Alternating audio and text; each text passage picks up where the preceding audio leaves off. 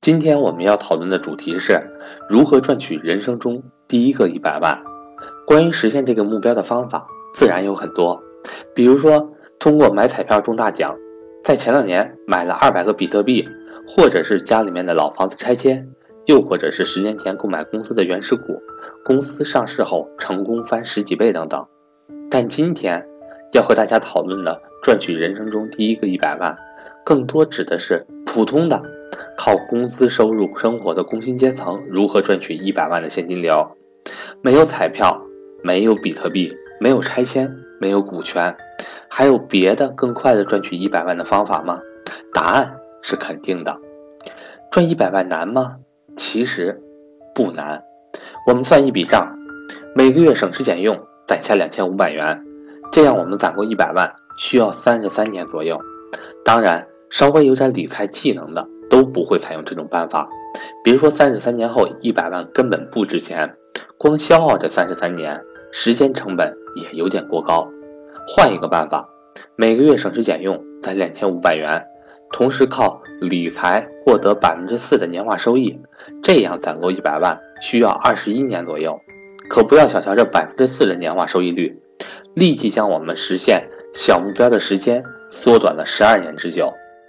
而如果大家的平均年化收益率能够达到百分之八，同样在每个月存入两千五百元的情况下，实现一百万小目标的时间将缩短到十六年左右。如果你仍然觉得十六年太久的话，那就努力提高每个月攒钱的能力。比如说每月攒够一万元，获取百分之八的年化收益，我们赚取第一个一百万仅需要七年的时间，是不是很惊人呢？其实这就是我们常说的复利的力量。是否能尽快攒够一百万，取决于我们能否每月投入更多的本金，以及找到合适的投资渠道。正如巴菲特这样总结自己的成功秘诀：人生就像滚雪球，重要的是发现很湿的雪和很长的坡。在这里，巴菲特用滚雪球比喻通过复利的长期作用实现巨大财富的积累，雪的湿度比喻年化收益率。坡的长度都比喻成复利增值的时间，所以发现问题的关键了吗？积累财富有两个关键性因素：本金和收益率。网上看到一张图，很贴切地介绍了所投入的本金和所达到的年化收益率与最终达到一百万财富所需要的时间之间的关系。最终的结论是。随着所投入的本金的增加，以及年化收益率的不断提升，最终达到一百万财富所需要的时间就会越来越短。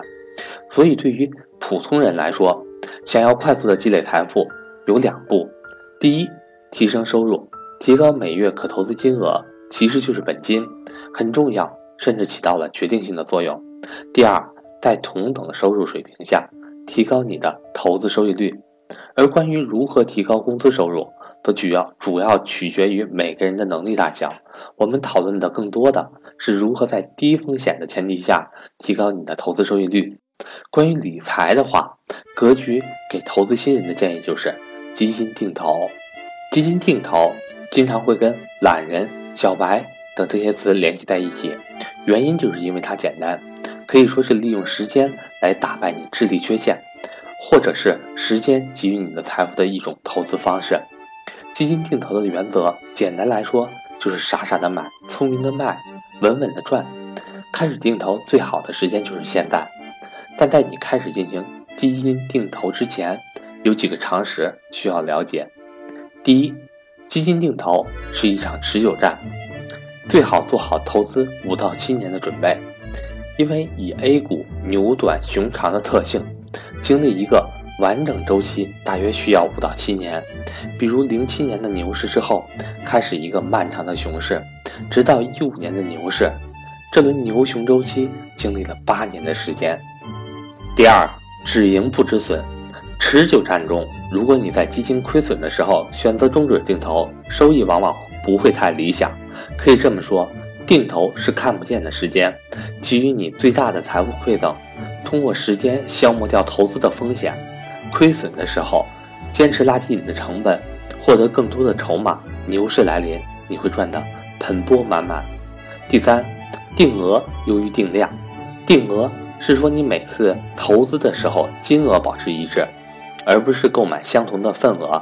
这样做的好处是，以固定金额投资，低价位就会购入更多的份额，高价位就自然购入较少的份额，以此降低平均持仓成本。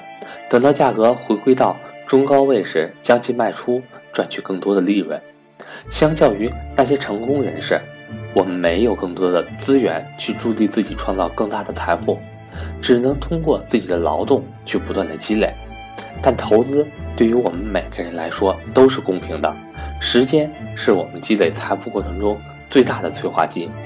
只要你选择的投资标的物正确，不管外界怎么样，十年如一日的坚持下去，最后会有丰厚的收获在后面等着你。这或许也是普通人唯一翻盘的机会。我是格局商学院的班主任韩登海。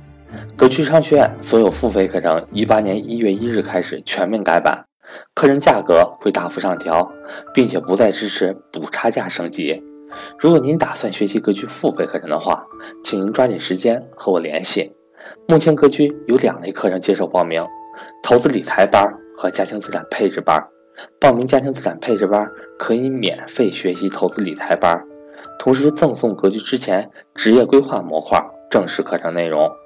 帮助处于职场发展迷茫期的你找到发展方向。我的手机为幺三八幺零三二六四四二，我的微信为格局六八六八。